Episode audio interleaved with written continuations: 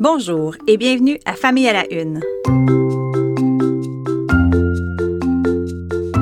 Ici Maude Goyer. Je vous présente en cinq minutes des enjeux liés à l'actualité qui touche la famille, la parentalité et les enfants. Bonne écoute!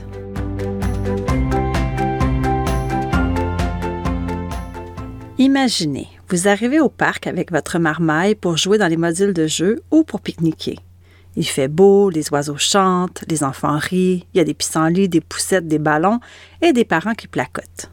Et sur un banc, un parent a les yeux rivés à son téléphone. Il ne lève pas la tête, il est absorbé. Voilà une scène banale, n'est-ce pas? Elle l'est, jusqu'à ce qu'il arrive quelque chose. Un enfant qui se dirige vers un chien qu'il ne connaît pas, qui s'en va vers la porte de sortie, qui prend une bouchée de sable. Bref, mille scénarios sont possibles. Est-ce que c'est grave? Est-ce que c'est condamnable?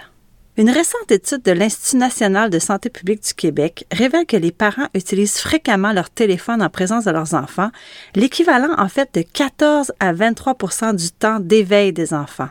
Ils le font dans leur quotidien, à la maison, dans les lieux publics, dans les files d'attente, au restaurant et au parc. Or, on le sait déjà, et l'étude le souligne, la manière dont le parent se comporte quand il est avec son enfant va influencer de façon directe le développement de l'enfant. Cela dit, jamais je ne jugerai un parent qui regarde un écran en présence de son enfant. On ne connaît pas toute l'histoire, on voit seulement un court moment. Qui sommes-nous pour présumer de quoi que ce soit? Là où c'est plus dérangeant, il me semble, c'est quand la santé et la sécurité de l'enfant sont en jeu. Lorsque l'écran prend trop place, toute la place, le parent, forcément, est moins vigilant, moins attentif, moins sensible à ce que vit son enfant.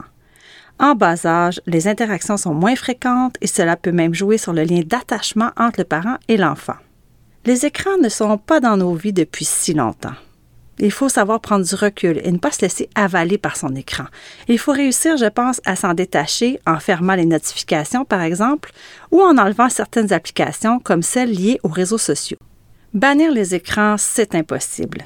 Mais limiter le temps passé sur notre téléphone et l'utiliser de façon intelligente pour que cela ne nuise pas trop à notre vie de famille est un objectif qu'on devrait tous avoir, il me semble. Et c'est même une responsabilité. Enfin, il fait beau. Et qui dit chaleur dit ouverture des piscines et des spas. Et c'est surtout sur celui-ci que je m'interroge. Est-ce que les enfants peuvent aller dans les spas et est-ce que c'est une bonne idée? J'en ai parlé avec Liane Franzblow, physiothérapeute et coordonnatrice en traumatologie à l'hôpital de Montréal pour enfants. Voici ce qu'elle avait à me dire au sujet de l'utilisation du spa chez les tout-petits. Alors, il y a des inquiétudes dépendantes de l'âge de l'enfant. Alors, pour les enfants de moins de 5 ans, on dit non. C'est vraiment pas pour les jeunes enfants. Pour nous, le, premier risque, c'est vraiment les noyades. Avant même de parler de la température de l'eau, le risque de noyade est bien réel. Si l'enfant n'est pas assez grand et que ses pieds ne touchent pas au fond du spa, il ne devrait pas y aller.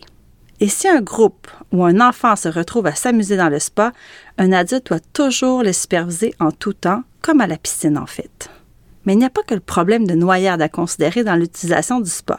Il y a un deuxième danger bien réel à surveiller étroitement. On écoute à nouveau Liane Franzblow. L'autre problème, c'est l'hyperthermie. Alors ça fait euh, les enfants, ils absorbent la chaleur beaucoup plus rapidement que les adultes et peuvent devenir surchauffés en quelques minutes. Ça va dire qu'il peut avoir des vertiges, des nausées, une perte de conscience. La température adéquate d'un spa pour les enfants est de 98 degrés Fahrenheit ou 36 en Celsius. Et on offre à boire fréquemment pour éviter la déshydratation. Et finalement, il est important d'y aller petit à petit. L'experte recommande de commencer par 5 minutes, de sortir du spa et d'attendre un peu pour voir comment l'enfant sent. Puis on augmente la durée de la baignade progressivement. Ah, et un dernier point important, lorsque le spa n'est pas utilisé, il devrait être couvert et verrouillé pour éviter les accidents. Ne pas oublier qu'une noyade peut survenir en moins de 20 secondes chez les tout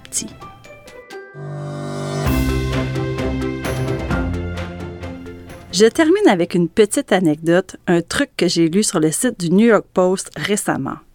Il existe un petit test pour savoir si vous avez un enfant préféré. Oui, oui, un enfant chouchou. Souvent, les parents lèvent les yeux au ciel en disant Mais non, moi, je n'ai pas d'enfant préféré, je les aime de façon égale. Mhm. Eh bien, sur TikTok, un influenceur a lancé une hypothèse et elle est devenue virale. Est-ce que le prénom de l'un de vos enfants est devenu votre mot de passe?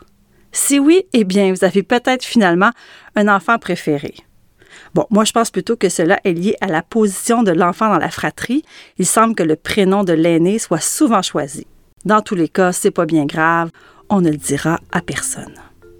Bon, il faut que je me sauve. Merci d'avoir été là et à bientôt.